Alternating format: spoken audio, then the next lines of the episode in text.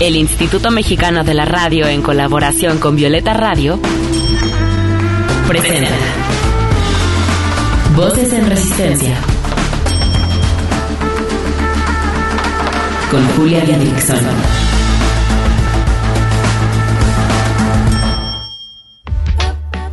En esta lucha queremos que las voces de las mujeres se escuchen cada vez más fuerte y en más espacios, que sus resistencias se compartan, se sumen y se colectivicen.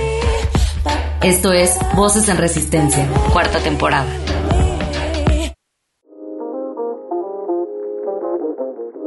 Este episodio está dedicado a mi amada sobrina Alba de casi dos años de edad y a mi sobrina que se encuentra en la panza de Sara. Les voy a leer un pequeño poema que escribí hace un año más o menos.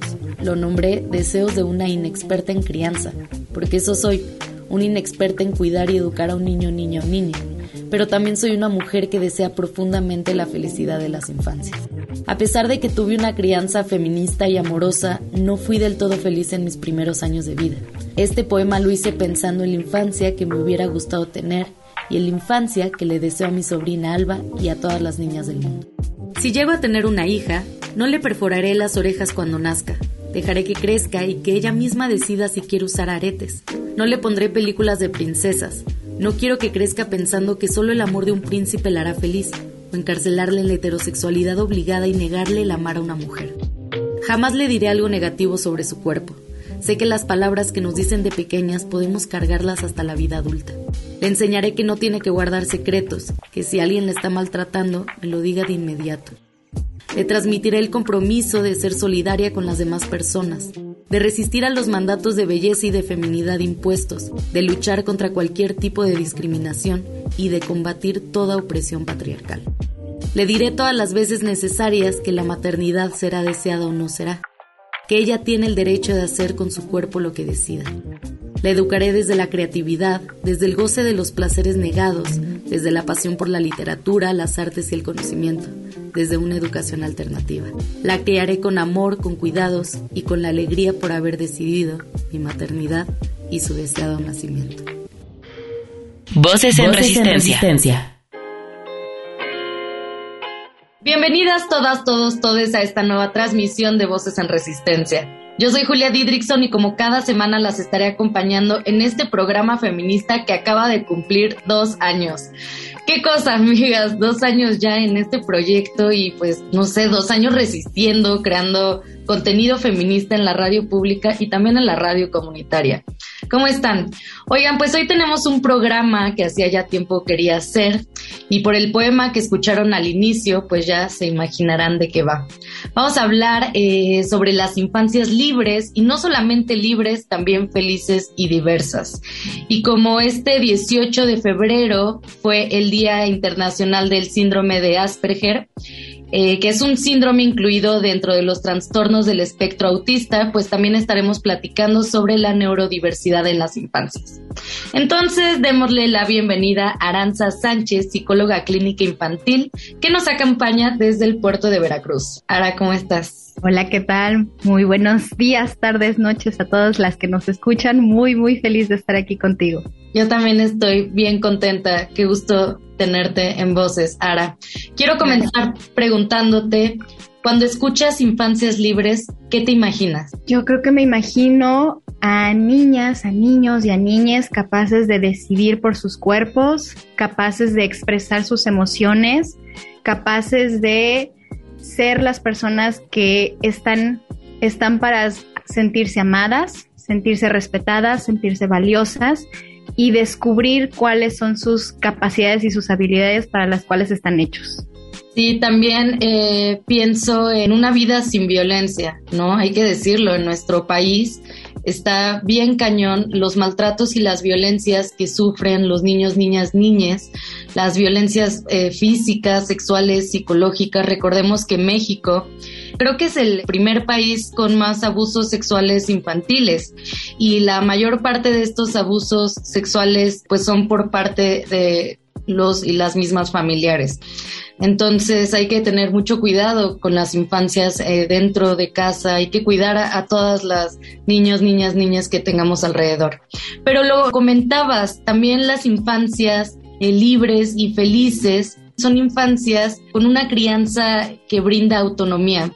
Yo estaba pensando, hace unos meses hice un video eh, de por qué no le perforaría las orejas a mi hija, ¿no? Por toda esta cuestión de que ellos y ellas y ellas tienen que decidir qué, quieren usar, eh, cómo se quieren vestir. También hablaba de esto de por qué le ponemos a las niñas el color rosa y a los niños el color azul, ahí limitando un poco sus deseos. ¿Qué nos puedes decir de esto? Estoy completamente de acuerdo contigo, Julián. La verdad creo que eh, desestructurarnos un poco y hablar un poco de, de qué es lo que se espera para una niña o un niño es algo bastante limitante yo creo que la capacidad que una persona, una infancia tenga para decidir sobre sí mismo, sobre su cuerpo, es algo absolutamente real. Los niños son capaces de decidir y de cuidar y proteger su propio cuerpo, pero obviamente necesitan de ayuda, de apoyo de mamá, papá o la persona que está cuidándolos, ¿no? Entonces muchas veces sí es importante eh, como adultos y como responsables de alguna infancia cuestionarnos y pensar realmente por qué estamos haciendo esto, hacia dónde queremos dirigir esta parte de que la personita que tenemos enfrente sea capaz de cuidar su cuerpo, porque es cierto, muchas veces exponemos a nuestros niños a contextos, a situaciones y experiencias a las cuales no están preparados. Y justo el romantizar, el normalizar ciertas cosas que para para los niños no están preparados, híjoles, los ponen un riesgo increíble y es muy, muy difícil que un niño pueda manejar y pueda solucionar y pueda apoyarse y cuidarse a sí mismo si no está listo, si no está maduro, porque la madurez no solamente es el aspecto psicológico y emocional, es el aspecto biológico. Si mi cuerpo, si mi mente, si mi cerebro no está listo, no está maduro, entonces no voy a poder responder ni cuidar de mí apropiadamente. Eso que dices me hace pensar en por qué yo no le pondría películas de Disney a, mis hijas o a mis hijos, ¿no? Porque tal vez no tengan la edad suficiente para comprender que, que lo que está ahí limita también su, su libertad, ¿no? Esta cuestión de, que a las niñas se nos enseña que vamos a esperar al príncipe, que tenemos que ser rescatadas, que nuestra belleza es nuestro principal valor, o nuestra sumisión, o, el, o el ser tranquilas. Entonces, por eso, ¿no? O sea, yo, yo digo, en algún momento, claro que las puede ver, pero cuando yo pueda explicarle eh, y ella pueda entender, o sea, no, no son cosas inocentes las películas. ¿Qué opinas, Ara? Claro que sí. Fíjate que hace poco precisamente yo estaba hablando en mis redes del noviazgo en la infancia. Es algo que yo creo que precisamente es un tema que a veces muchos papás, muchas mamás y muchas personas que cuidan niños no saben cómo manejarlo.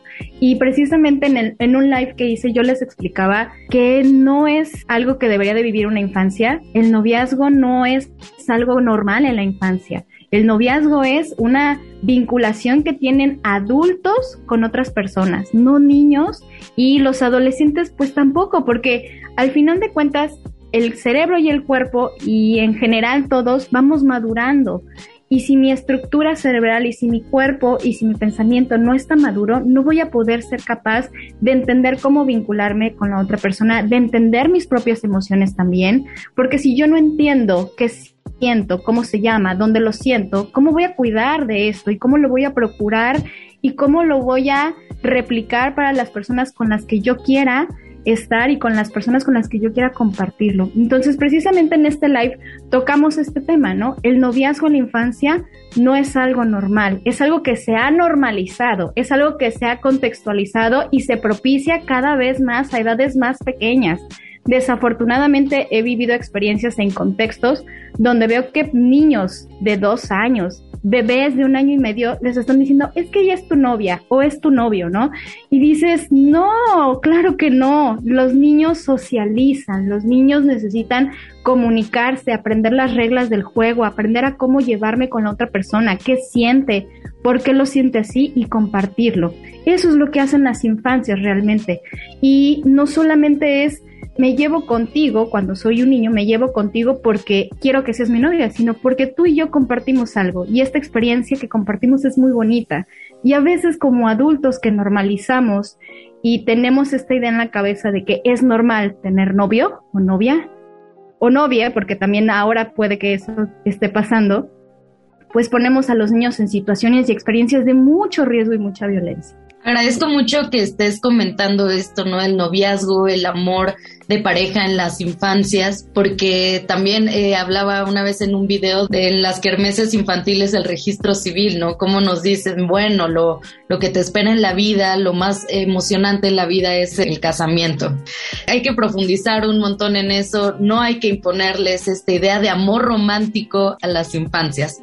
Permítanme seguir con una canción llamada Trop de Pen, traducida como Demasiado Problema, y es de un grupo francés bien chido que me encanta, que se llama Le Femme. Esta canción la pongo porque son voces de niños y niñas las que cantan una letra de resistencia y protesta hacia la catástrofe medioambiental. Así que escuchemos Trop of the Pen de La Femme. Estás escuchando Voces, en resistencia. Voces que resisten también desde la música. Voces en resistencia.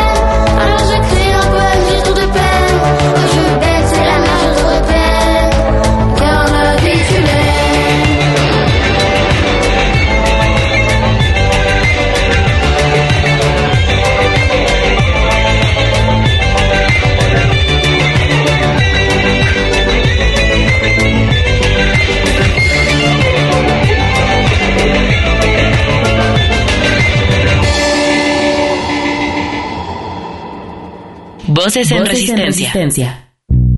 Hey, no se te olvide seguirnos en redes sociales. Encuéntranos en Instagram como voces-en resistencia. En Twitter como arroba violeta radio-fm y arroba reactor 105. Regresamos con Aranza Sánchez, psicóloga clínica infantil, ahora para hablar sobre la neurodiversidad en las infancias. Ahora, ¿qué es la neurodiversidad y cómo el adultocentrismo afecta en las infancias neurodiversas? Bueno, ¿qué podemos entender por neurodiversidad? Tenemos que entender algo. La neurodiversidad, al final de cuentas, también es como un nombre o una etiqueta que le estamos dando a un fenómeno que cada vez podemos entenderlo mejor. El cerebro está compuesto y conectado de una forma increíble y cada vez ahora tenemos más acercamientos en los cuales podemos darnos cuenta que el cerebro se conecta de forma diferente, diversa. Claro que para obtener ciertos resultados o ciertos entendimientos de cómo funciona la conducta y las emociones humanas, tenemos que tener un parámetro y eso se le conoce como neurotípico la neurodiversidad son todas estas personas que salen de este promedio, que salen de lo esperado para cierta etapa y momento de la infancia o del desarrollo de una persona. Y entonces, ¿qué pasa muchas veces con estos niños neurodiversos? Los niños neurodiversos son las poblaciones que más vulnerables están, que más afectadas están, porque son los niños que no se detectan o que sufren cierto tipo de violencias psicológicas, emocionales, por parte inclusive de los mismos cuidadores, del personal de salud, y que van viviendo su vida a través de esta situación en la cual siempre son marginados, siempre son señalados, siempre son etiquetados en lo negativo, como que algo no, porque son diversos está mal, y claro que no. Los neurodiversos pueden ir desde una niña, un niño o un niñe con TDAH, un autismo, un síndrome de Down o personas que tienen trastornos epilépticos, esquizofrénicos, que sí se dan en la infancia y que esto es parte de la neurodiversidad que apenas se está estudiando y rascando. Y en México tiene muy poquito que se ha empezado a estudiar la neurodiversidad infantil. Realmente tiene 30, 35 años, o sea, es una ciencia muy joven todavía en nuestro país. Y la cuestión que del adultocentrismo los afecta es porque muchas veces, y desafortunadamente en grandes áreas de la ciencia así es, el adultocentrismo lo afecta en el sentido de que hay más estudios o los diagnósticos están basados bajo el rol o la asignación de un hombre que de una mujer. Hay muchísimas mujeres autistas, hay muchísimas mujeres con TDAH que apenas están siendo diagnosticadas a los 30 años, a los 20 años. ¿Por qué? Porque son mujeres que por más que han tratado de funcionar en lo neurotípico, en la neuronorma, pues no lo logran, porque al final de cuentas su cerebro está hecho y construido de una forma diferente que las hace sentir, pensar y actuar de forma diferente. Y entonces algo con lo que tenemos que luchar ahora mucho las psicólogas, los psicólogos y todo el personal de salud mental que estamos a cargo y trabajando en infancias es discernir dónde está el criterio para diagnosticar y dónde estoy dejando a un lado a cierta población vulnerable. Oye, ¿y cómo podemos darnos cuenta que un niño, niña, niñe tiene TDAH o alguna neurodiversidad? ¿Cómo, cómo detectarlo?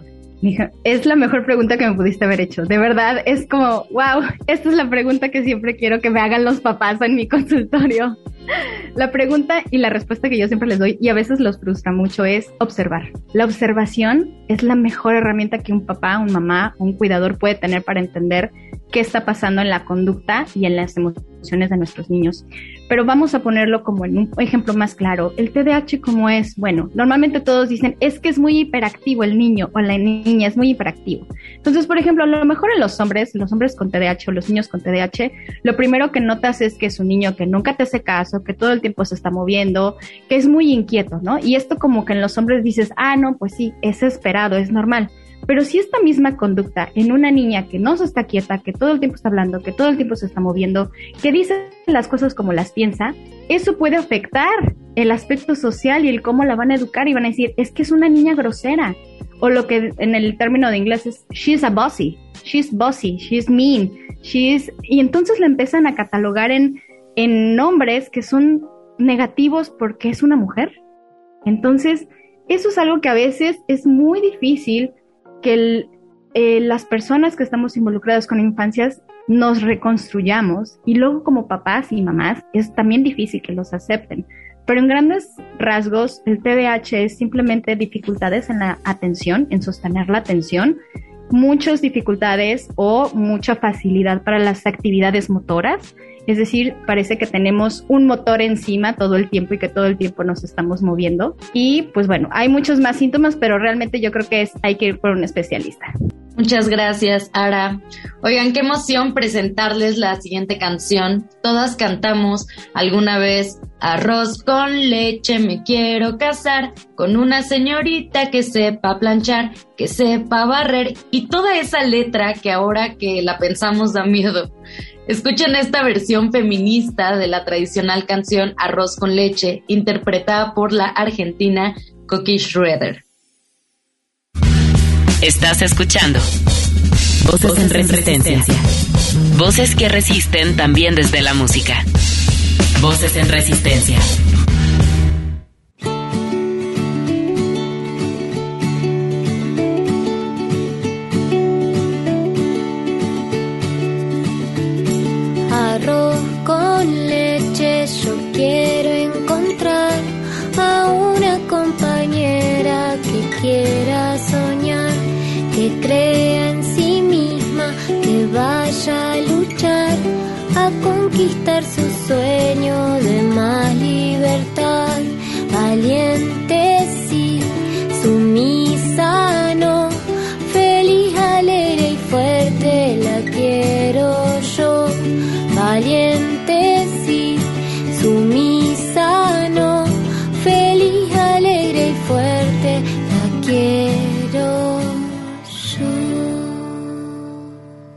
Voces en, resistencia.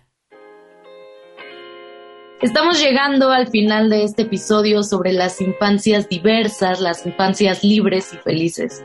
Así que por último te pregunto, Ara, ¿qué necesitan las infancias para desarrollarse plena y libremente con o sin neurodivergencia? Yo creo que lo primero que necesitan es ser escuchadas, ser visibilizadas, darles espacios para que se expresen, darles eh, momentos en los cuales puedan reflexionar, puedan sentir sus emociones, puedan verbalizarlas y expresarlas lo mejor que sea, les sea posible, con o sin neurodiversidad.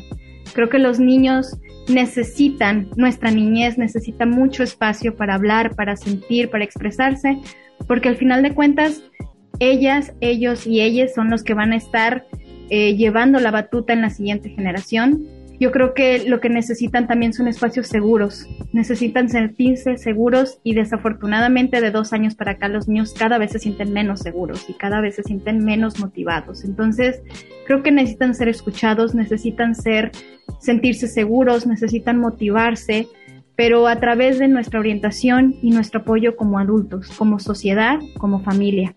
Si logramos esos pequeñas acciones, yo creo que vamos a hacer un cambio gigantesco. Ay, ahora me emociona mucho eh, que estemos platicando sobre las infancias, sobre la importancia de la escucha, del acompañamiento. Y es que, pues, las personas que tuvimos una infancia difícil, que somos la mayoría de las personas, ¿no? Hablamos de estos temas y se nos pone la, la piel chinita porque queremos felicidad y libertad para las infancias. Realmente lo queremos. Y pues nada, te agradezco muchísimo tu tiempo en voces y pues cuéntanos cómo te podemos encontrar en redes sociales. ¿Qué estás haciendo en redes sociales para que vayan a seguirte? Gracias, muchísimas gracias por tus palabras, Julia. Pues mira, en mis redes sociales me pueden buscar en Instagram como creative.de Veracruz. En Facebook también me pueden encontrar con ese mismo nombre, Creative de Veracruz.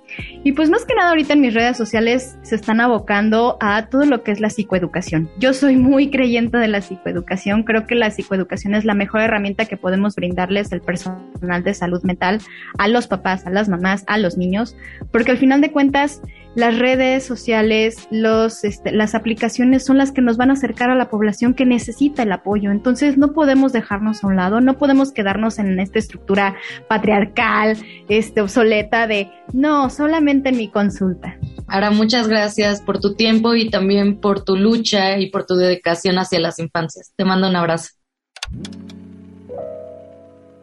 Resistamos al sistema patriarcal y adultocéntrico cuidando a las infancias, abrazando su diversidad y luchando porque tomen autonomía sobre su identidad. Muchas gracias por acompañarnos en un episodio más de Voces en Resistencia.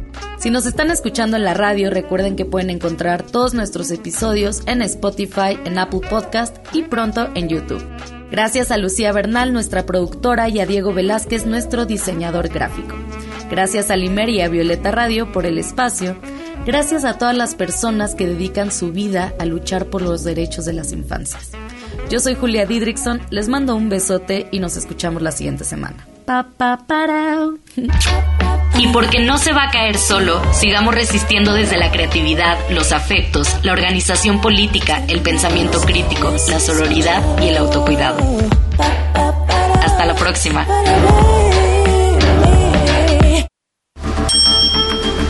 Con la colaboración de Violeta Radio, esta fue una producción de Grupo Imer. Somos Radio Pública.